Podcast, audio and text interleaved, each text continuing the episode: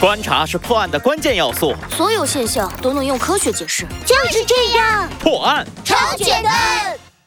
第三十五集《神秘的大奖》上。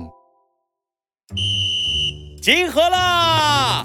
中午，猴子警长将孩子们集合起来，说有好消息要宣布。夏令营很快就要结束了，我为大家准备了一份神秘大奖。孩子们一听夏令营要结束了，个个露出了不舍的神情。不过想到神秘大奖，又纷纷打起了精神。猴子警长，什么神秘大奖呀？对呀，有多神秘？呃呃，快说快说呀！嗯，这个嘛，要想知道答案，可没那么简单哦。猴子警长露出一个神秘的微笑，从口袋里掏出一个黄色的信封。我呀，把惊喜写在了信里，装进了一个像这样的黄色信封里。谁先找到那封信，就能获得这个神秘大奖。心在哪里？我已经准备好了。雪球撸了撸袖子，一副蓄势待发的样子。别急，想要知道信在哪里，你们还需要找到一只动物。猴子警长停顿了一下，确认孩子们都竖起耳朵后，不急不缓地念着。这只动物，它黄黄圆圆，像个球，不敢学鸭下水游。圆圆的像个球，嗯，不对哦，嗯，黄黄圆圆，哎，是仓鼠吗？来，再猜猜看。黄黄圆圆，不会游泳，胡小胡的脑海里浮现一个黄黄圆圆的身体，接着，一个形象跳了出来。是墩墩助教。没错，啊，我怎么没想到？啊，我刚刚好像听到墩墩助教说要去买蛋糕。哎哎，孩子们，哎，真是有活力呀、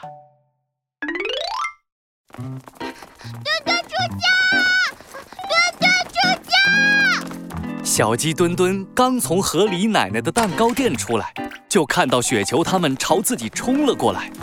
他刚想迎上去，突然想到了什么，接着拔腿就跑。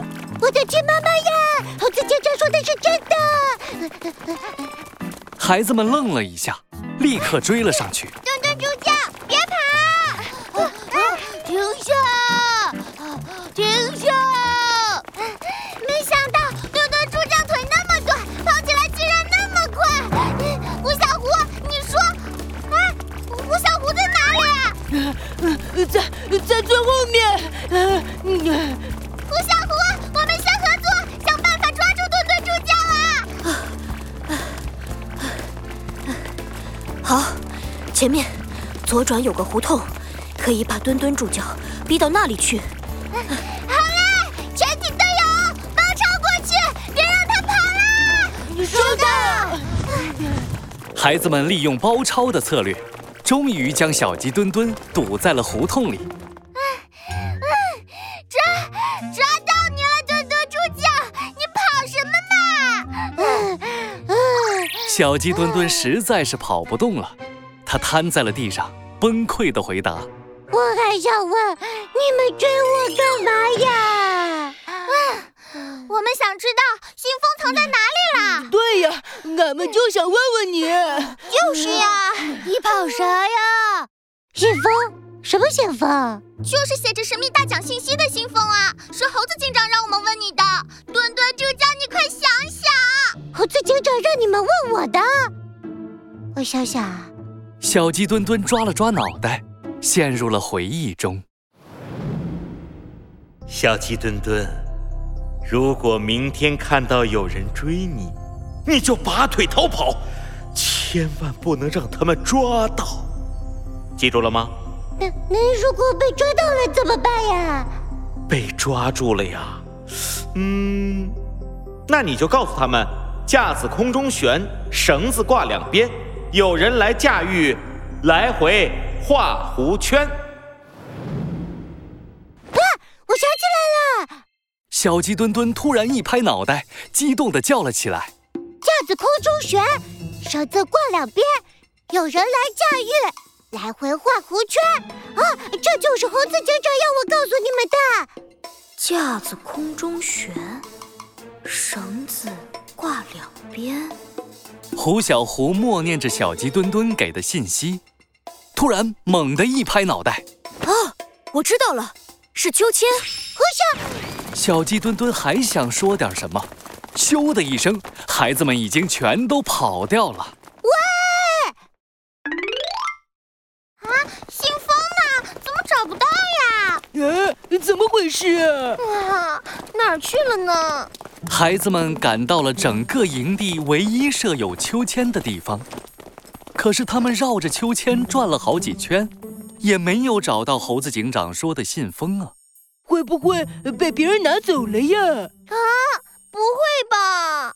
胡小胡推了推眼镜，冷静地反驳不可能！猴子警长既然把东西放在公共场所，一定考虑到了所有情况。你说的意外，绝对不可能发生。哦，那他会把东西藏在哪里呀？：“孩子们全都盯着胡小胡，大家都在等待他的答案。”胡小胡捂住了额头，有点无奈地叫了起来。啊，你们是不是忘了，我们现在是竞争关系，谁先找到信，谁就能获得神秘大奖。哎呀，胡小胡，友谊第一，比赛第二嘛。就是就是再说了，凭你的体力，想要抢到信根本不可能。雪球看到胡小胡冷冷的目光，急忙改口。呃，我是说，我们有各自的长处，我擅长运动，你擅长分析，我们的优点结合起来，肯定能更快找到信，拿到大奖。